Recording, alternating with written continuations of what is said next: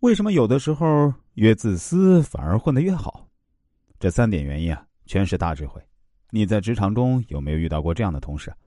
他可以接受你的帮助，但你需要他帮助的时候啊，他又会直接拒绝。领导布置一份工作，需要两人合作时呢，他会斤斤计较，算得门儿清。工作出现纰漏，他马上把自己的责任推卸得干干净净。遇到这样的人，你是不是会这样想？切，什么玩意儿？这样的人注定走不长远，时间一长，别人就看清他的嘴脸，迟早要倒霉。然而，事实真的是这样吗？我一直在跟大家强调说，社会是非常复杂的，人性比社会更复杂。残酷的真相是，职场中越自私的人，在大部分时候混得越好。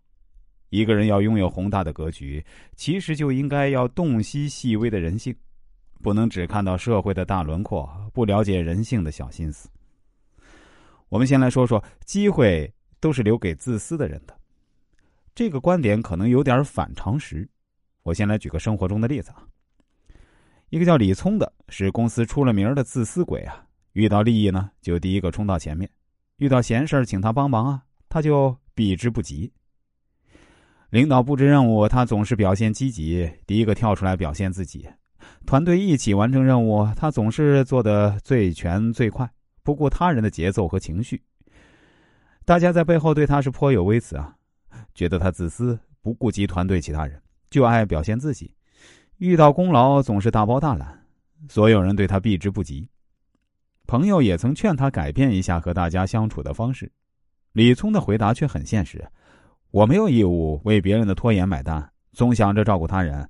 我自己就会停止成长，职场这么现实，没人会感激你，停留在原地只会被人踩在脚下。李聪自私吗？与其说自私，不如说是现实。他不理想，专注于自己的目标，清楚的知道自己想要的是什么，什么对自己来说是最重要的，所以他很快能达到目标，获得结果。很快，李聪获得了提拔，周围质疑的声音开始渐渐变少。仅留的也是嫉妒。其实我这里所谓的自私啊，是告诉大家要坚守底线，也是一种自我表达的方式。很多朋友可能不太明白，为什么越是自私的人反而混得越好？这其中最主要的有以下三点原因：第一，不会因为谦让而错失机会。职场不乏一些老好人，面对一些机会不知道争取，甚至不敢争取。所以只能一辈子混迹基层，永远没有出头之日。